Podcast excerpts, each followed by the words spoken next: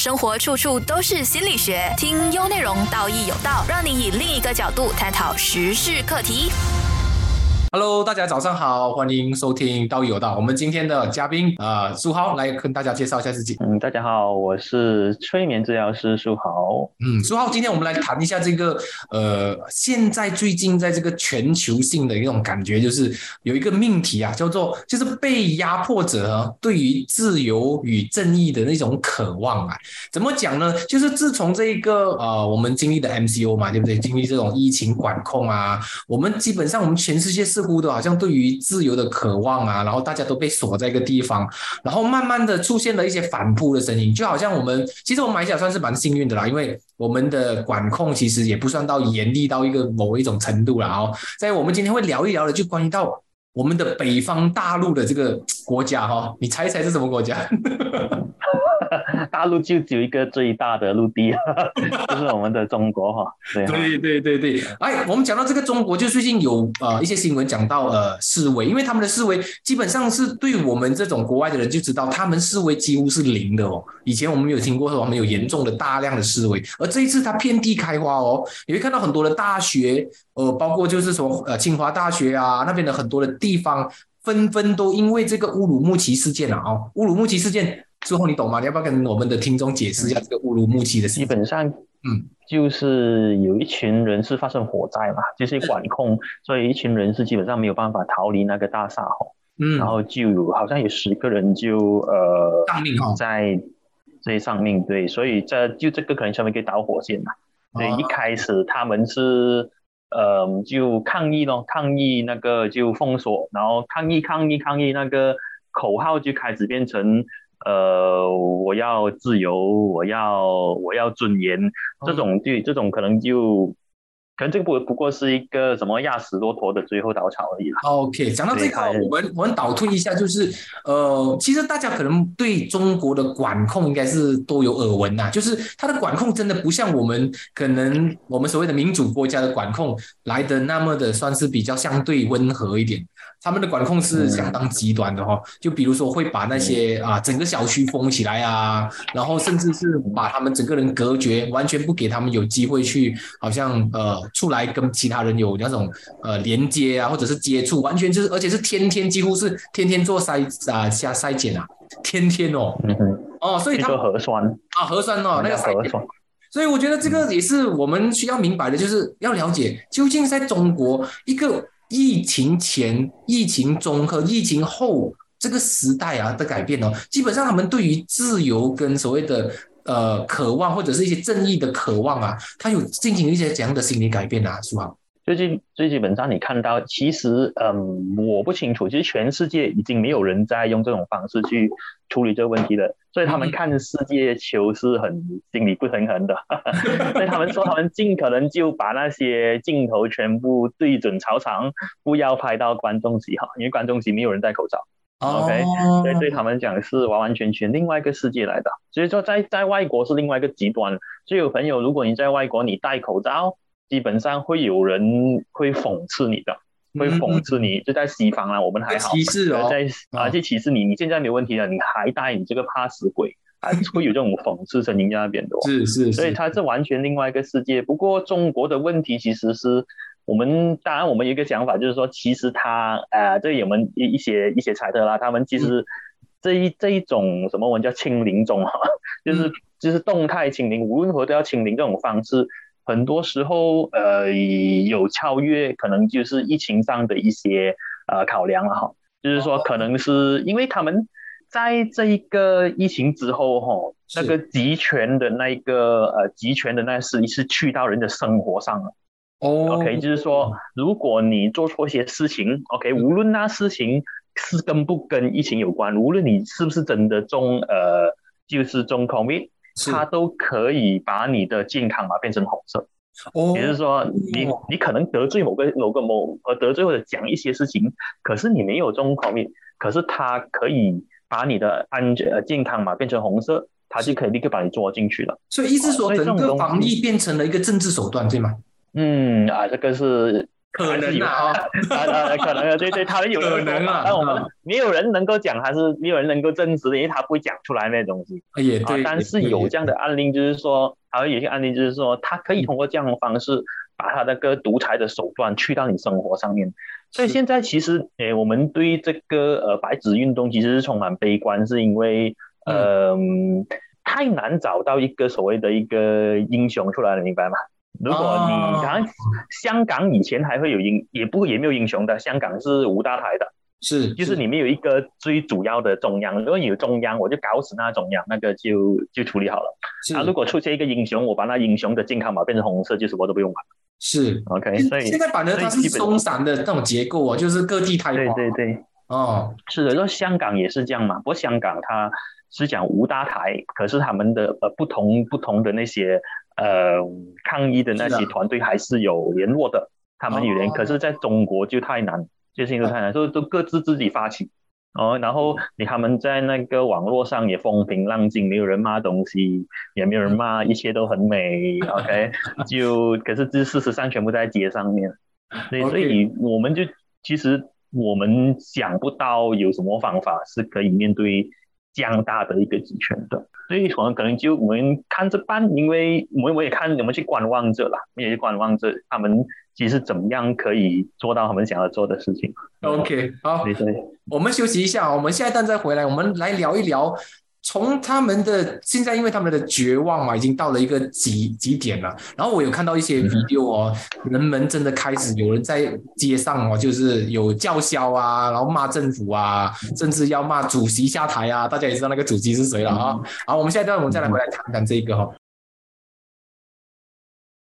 Hello，大家好，我们回来道友道。我们线上还是有呃苏豪。你好，大家好。哎，苏豪，我们来聊一下，刚才就讲到，就是我们现在发现到的中国，好像跟以前我们所熟悉的中国不一样。因为还记得吗？大概如果是五到十年前哦，在这疫情前的时候，其实中国是在一个发展很快速的，然后似乎每个人民都很。爱党爱国，然后好像一片歌舞升平，然后大家都过得很好，赚钱赚饱饱，然后大家都没有说要对这个政府有什么异样的一些呃意见啊，或者一些反抗的声音啊。直到我最近我真的有看到一个 video 哦，就是一个男生哦哦，他就在那个好像是大街那边哦，就在那边喊啊叫嚣说：“你们知道吗？你们现在就是有这个世界上最大的病，那个就是穷跟没有自由啊。”那时候我就听到哇，真的是旁边人其实每一个人都是帮他叫好的哎。其实旁边的每个人在在录他的时候，都是替他呃说，哎，对耶，他讲的东西太对了。呃，为什么对的东西没有人去敢说？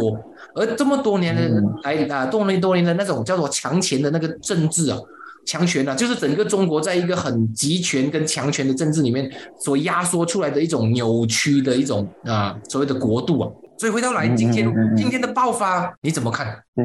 所以爆发其实嗯，我蛮意外，是因为我见过一些中国朋友哈，是。呃，我我怕他是小粉红，可其实不是，他是四十多岁五十多岁哈，他一见面就很开心，因为哎，我朋友在六四这种六四的时候啊，他直接就刚告诉我，哎，就很奇怪，跟我发现后来发现其实到一呃到一个年龄层之前哈，四十五十岁哈，其实他们是呃跟我们外面的一些思想是蛮贴近的。可是现在，如果我和你这样的年纪的年轻人哦，是。呃，基本上他们可以讲，他洗脑教育其实完全成功的，所以他们不知道六四的。好像是我我朋友，我的老板是跟我是同年，然后我们就我就六六月四号我特地过去，哎，今天是六四，他没有反应，是因为他们不懂六四的，我就故意试他，然后他不懂六四，然后最主要一件事情就是说，他们生活算也过得去。OK，吃得饱，所以他们也，呃，而且他们你会看到，如果你看的话的话，他们其实是认为自己的，呃，中国是民主的，他们其实认为自己工作是民主的，因为他们的民主是他们自己方式的民主，他跟我的民主可不可以说他们的民主已经是被中国化了？就是所以他们觉得，哎，这就是民主，已经足，他们没有从来没有感受过所谓国外的那种。真正的很自由的、很放肆的那种感觉的，他们觉得，哎，对对对。啊，我们的民主这样刚刚好啊，就不会太太严重嘛，对吗？可是回到了一个重点的问题，他们开始爆发了，证明尤其是知识分子哦，啊，苏豪，你有发现到吗？大部分出来游行的都是大学生哎，嗯，哦，而且啊，怎么看呢？我我们基本上一件事情，我们开始会，我们一群人，我们其实有一个想法，就是这群人他们未必真正想要追求自由，他们不过是饿了。我就讲这个就不一样，他不过是呃，他们这个底线不能够被打下，因为之以前没有自由也好，日子过得蛮不错的。可是现在追成那个底线已经不在了，就是他们日子真的。呃，以前就算是没有没有的好吃啊，没有没有到没有自由没有在讲话都好，可经济一直上起来，大家都有饭吃，OK，然后所以他们就认为为了维持这种和平，OK，所以我们牺牲一点你们所谓的那种自由，又又可能是又是无可厚非的，或者是应该的，OK，现在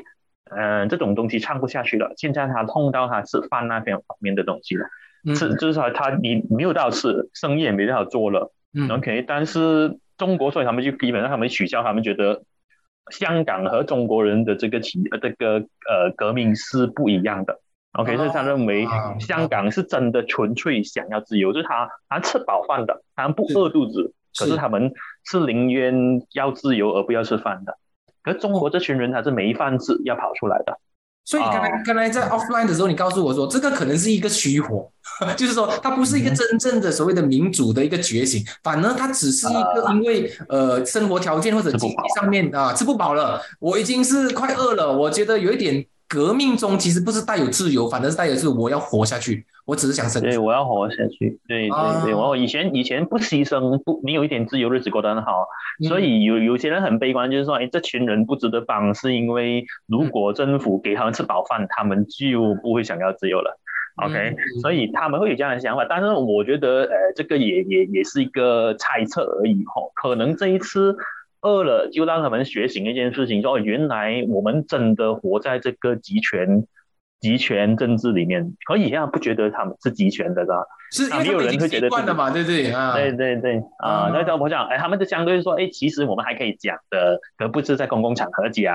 其实他你要做什么东西还是可以做的，可是东西你不要弄到政治喽。啊，他们都是，我马来西亚也是这样嘛。我马来西亚，你你我们我们其实也觉得自己自由，可只要不要碰到某些宗教问题、敏感话题啊，敏感话题，我们就有自由了。可其实我们其实也不是很自由。我们无论是在呃种族之间是一些不平等待遇，可是我们也习惯了，是明白吗？是是，对，这个很好。我也习惯了。这个点就是说，我们都没有在真正的所谓自由国度里面，只是我们有相较于比起中国，可能我们马来西亚是属于偏自由那一边的那个方向，但是也不是说完全的那个方向。如果可能，可能比起台湾，我们还是真的是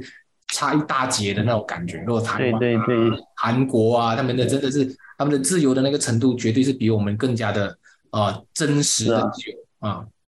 对对对，然后可能估计是新加坡其实也不自由啊，新加坡其实也不自由，新加坡的新闻自由很很够力的。可是其实为这个状况就是说，其实一种相对而言的，所以他们其实在这之前，其实他们没有没有一个意识，就是说，哎，自己是独裁。现在就这种独裁的手摸到伸到他们生活上了。所以他们现在是被逼要出来反扑，然后可能顺便再加多一个口号，就是说，哎，为什么我不可以？呃，为什么不能讲真话？这样的东西，对，我们就看可能这个火再烧，它可能激起，可能，但这个都是假设，很可能本来内心就有一把火，是真的想要自由，可以前不敢，因为日子过得好，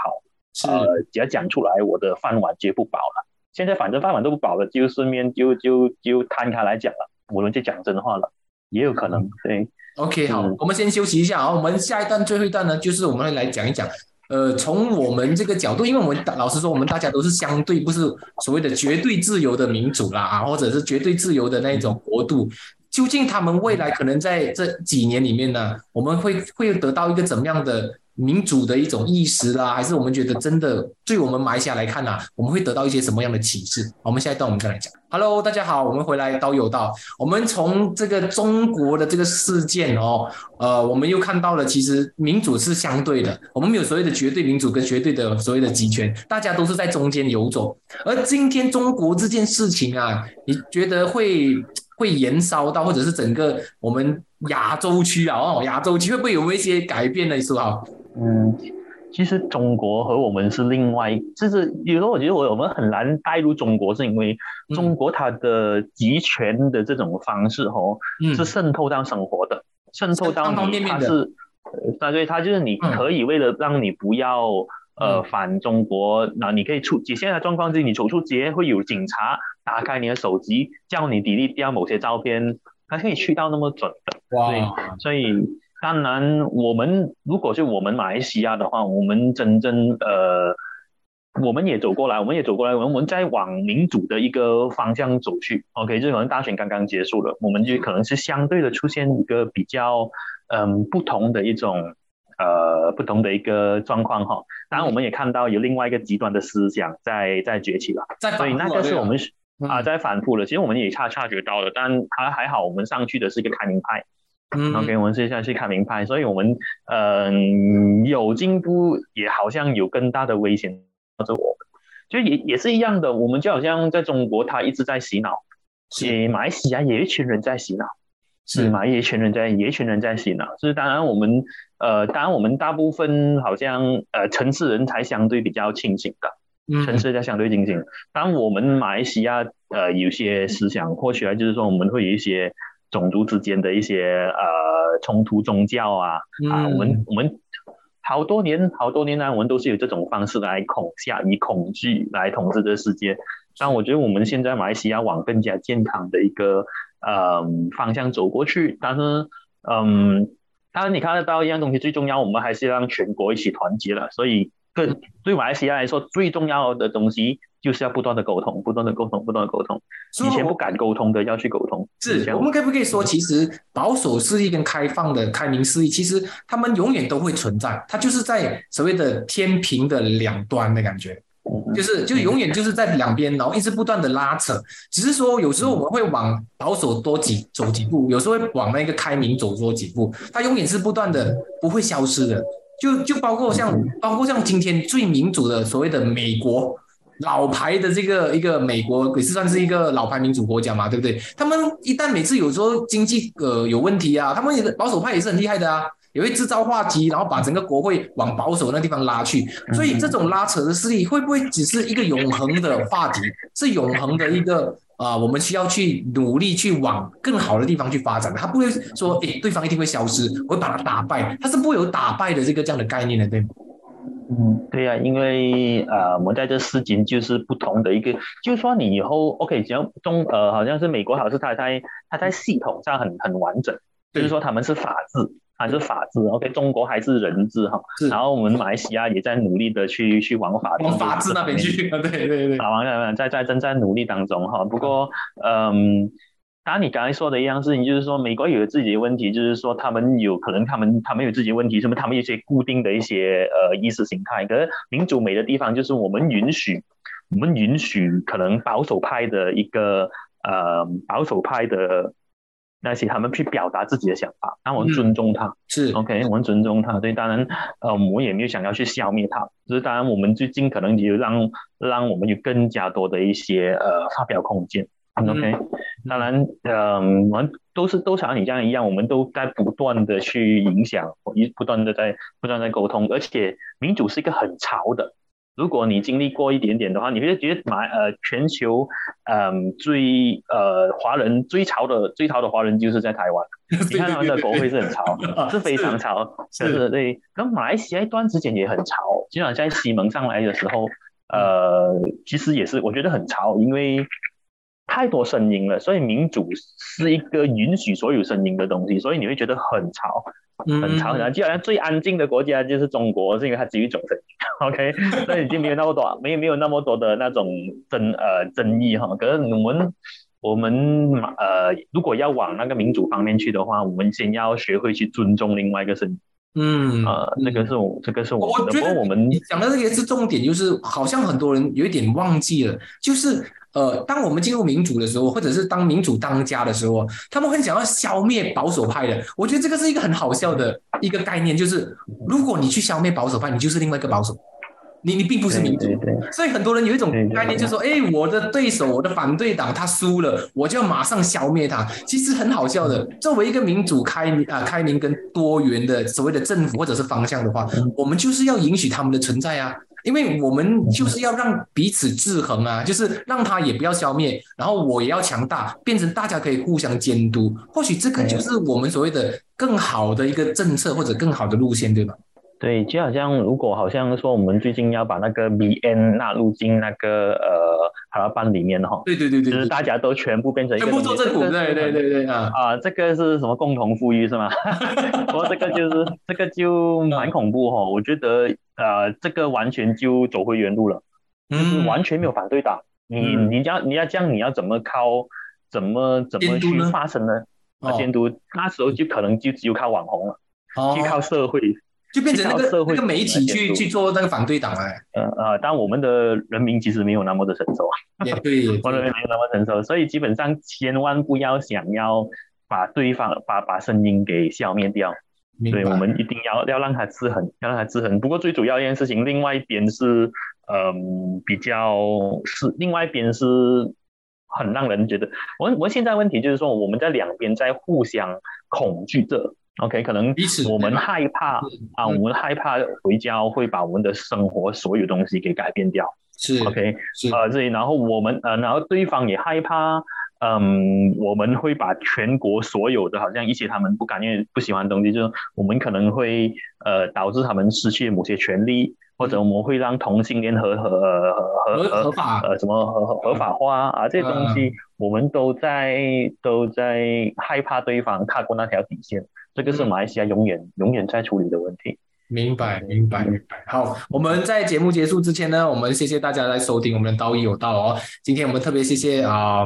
呃苏豪哦来到我们的节目，然后下次有机会的话，我们再继续邀邀请苏豪来谈谈其他的话题。谢谢苏豪。想重温精彩内容，到 Shop App 搜寻道义有道即可收听 Podcast，也别忘了赖面子书专业心理自信文字之旅，优内容让你过上优质的生活。